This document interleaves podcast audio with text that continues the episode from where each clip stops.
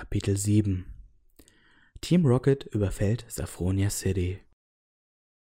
Ash folgte wieder einmal Route 8, ging diesmal aber am Eingang zum Tunnelpfad vorbei. Kurz danach wurde er am Eingang zu Saffronia City von einem Wächter angehalten, der sich über seinen großen Durst beklagte. Glücklicherweise hatte sich Ash in Prismania City mit Erfrischungen versorgt. Ah. Wenn du nach Saffronia City gehen willst, kannst du weitergehen. Ich teile mit den anderen Wächtern, sagte der Offizier, nachdem er die Flasche Tafelwasser angenommen hatte, die ihm Ash als Geschenk angeboten hatte. Saffronia City hatte eine recht vielfältige Bevölkerung. Ash besuchte zuerst Mr. Psycho, der Ash eine TM29 gab.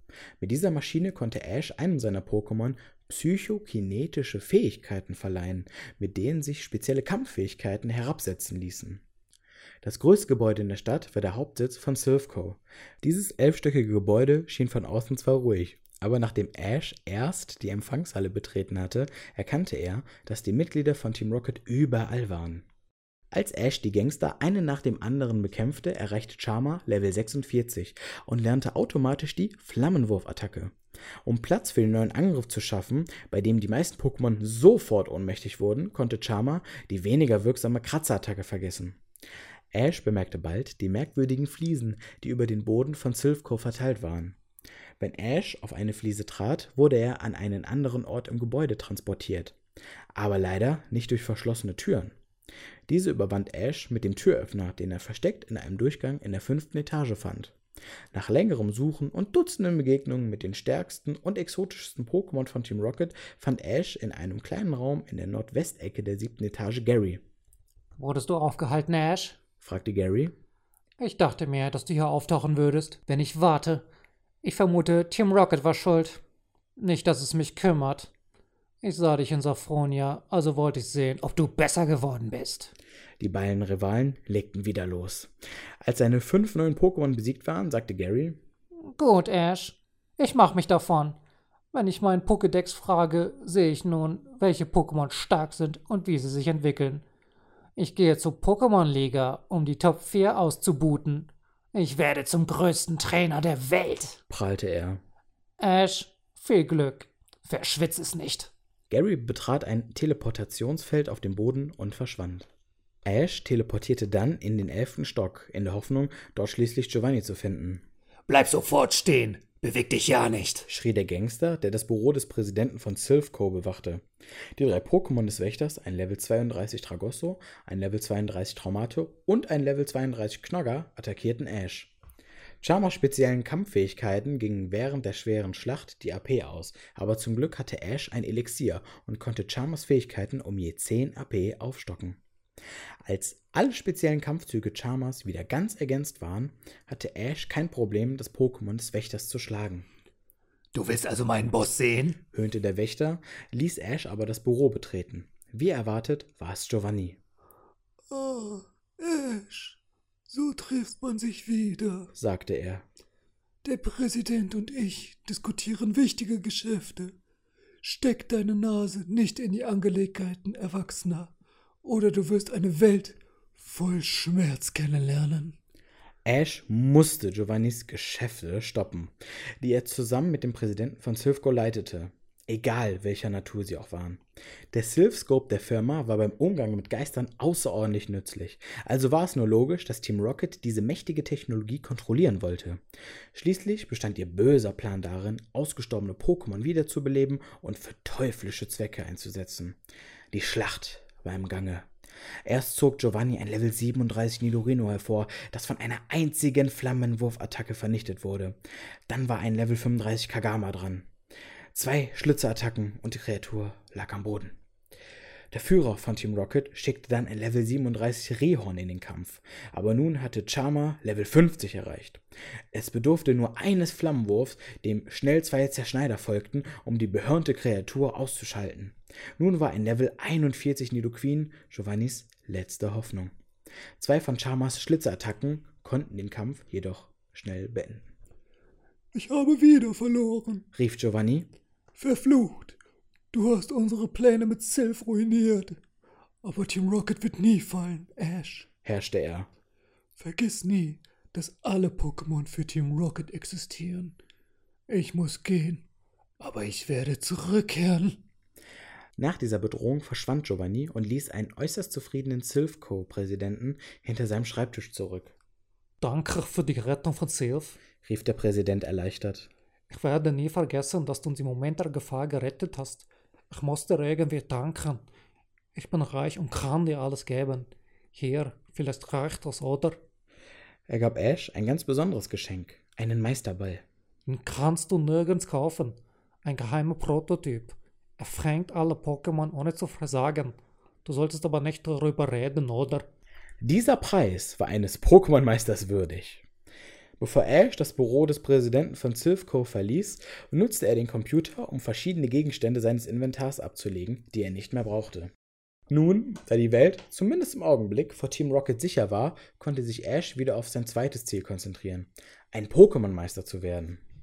Ashs nächster Schritt in diese Richtung war die Herausforderung des Leiters der hiesigen Arena.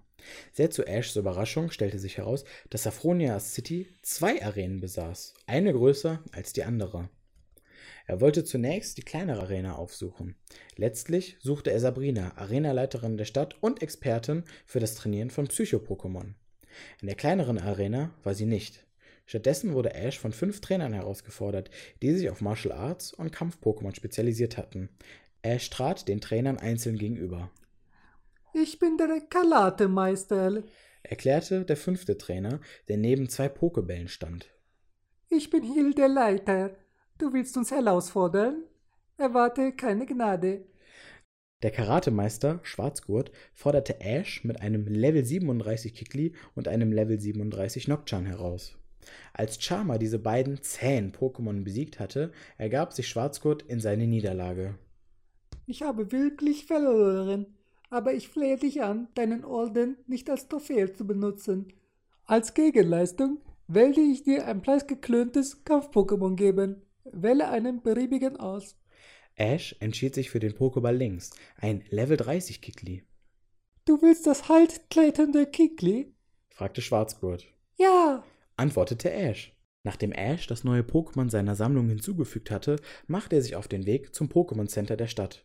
Als seine Pokémon wieder kampfbereit waren, bereitete sich Ash auf den Kampf mit Sabrina vor.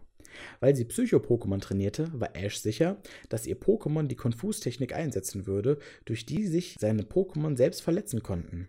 Vorausdenkend besuchte Ash den Markt der Stadt, um seine Vorräte an kräftigen Mitteln aufzufrischen, mit denen sich die KP seiner Pokémon während der Schlacht wieder erhöhen ließen.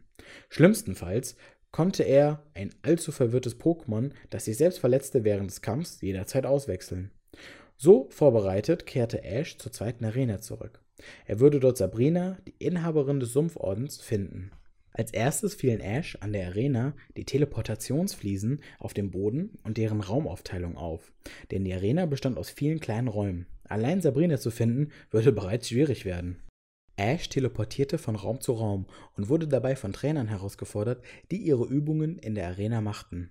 Beim Kampf mit diesen Trainern achtete Ash sorgsam darauf, die AP der wirksamsten Spezialkampftechniken Flammenwurf und Schlitzer Charmers nicht aufzubrauchen. Wie auch in Pokémon Tower erwies sich Charmers Glutattacke bei Geistern als besonders wirksam. Schließlich fand Ash Sabrina in einem mittelgroßen Raum mit einer einzigen Teleportationsfliese. Sie versicherte ihm, dass sie seine Ankunft in einer geistigen Vision gesehen hatte und begann ihre Herausforderung mit einem Level 38 Kadabra, gefolgt von einem Level 37 Pantimos, einem Level 38 Omod und einem Level 43 Simsala. Kadabra verging die Sinne schon bei Charmers erstem Flammenwurf und auch für Pantimos reichte eine einzige Schlitzerattacke. Omod ertrug nur eine Glut und eine Cut-Attacke, konnte Charmer aber noch vergiften, bevor es in Ohnmacht fiel. Statt Zeit im Kampf mit der Gabe eines Gegenmittels zu verschwenden, sorgte Ash dafür, dass Charmer Simsalach mit zwei Flammenwurfattacken besiegte. Dann heilte er sein geschätztes Pokémon. Das waren Schlachten, Ich bin geschockt. rief Sabrina, die ihre Niederlage offensichtlich nicht in ihrer Vision gesehen hatte. Eine Niederlage ist eine Niederlage. Ich gebe zu, ich habe für den Sieg nicht hart genug gearbeitet. Du hast dir den Sumpforden verdient. Damit gehorchten dir Pokémon bis Level 70. Stärkere Pokémon werden wild und ignorieren deine Befehle in der Schlacht. Lass deine Pokémon einfach nicht so stark werden. warnte Sabrina, als sie Ash den Sumpforden gab. Warte, bitte nimm auch diese TM. Sagte Sabrina dann. TM 46 ist eine Psywelle. Sie schädigt durch starke psychokinetische Strahlung. Jeder hat psychische Kräfte. Die Leute wissen das nur nicht. Dann schickte sie Ash fort. Um die Arena zu verlassen, trat Ash wiederholt auf Teleportationsfliesen, bis er die Empfangshalle der Arena erreicht hatte. Nun, da er fünf Pokémon-Trainerorden und einige sehr starke Pokémon besaß, konnte sich Ash fast jeder Herausforderung stellen. Ash blickte in seine Karte und entschloss sich zur Rückkehr nach Lavandia, um dann Route 12 bis Route 13 zu nehmen. Dann würde er den Routen 14 und 15 bis Fuxania City folgen. Route 12 bestand aus vielen Docks und Wasser zu beiden Seiten. Eine gute Gelegenheit, Wasser-Pokémon zu fangen. Ash musste nur dicht ans Wasser treten und seine Angel benutzen. Auf dem Weg hatte er mehrere Pokémon-Trainer zu schlagen, die selbst Wasser-Pokémon fangen wollten. Nach etwa zwei Drittel des Weges auf Route 12 wurde Ashs Weg durch ein schlafendes Pokémon versperrt. Ash nahm die Pokeflöte aus seinem Inventar und begann zu spielen. Wie erwartet erwachte das schlafende Relaxo, attackierte Ash aber in grimmiger Wut. Als Ash das Relaxo beruhigt und besiegt hatte, schickte er es in die Berge und setzte den Weg in das Gebiet der Sportfischer fort. Als Ash Rast in einer Hütte machte, traf er einen freundlichen Mann, der ihm eine Superangel gab. Damit konnte man exotischere Wasser-Pokémon-Arten fangen. Benutze die Superangel in allen Wassern. Du kannst verschiedene Pokémon-Arten fangen. Versprach der Angler. Versuch möglichst oft zu angeln. Ash probierte seine neue Superangel sofort aus und wurde durch den Fang eines Level 15 Goldini belohnt. Nach einem scheinbar sehr langen Marsch erreichte Ash ein Schild mit der Aufschrift Route 13 nördlich zur Stillen Brücke. Außer den elf Trainern, die Ash in Kämpfe verwickelten, blieb die Wanderung über Route 13 ereignislos. Als er den Weg durch etwas gefunden hatte, das einem Irrgarten ähnelte, kam Ash auf die Routen 14 und dann 15. Hier traf er weitere Trainer, die Pokémon-Kampftechniken üben wollten. So konnte sich Ash Fuxania City nur langsam nähern.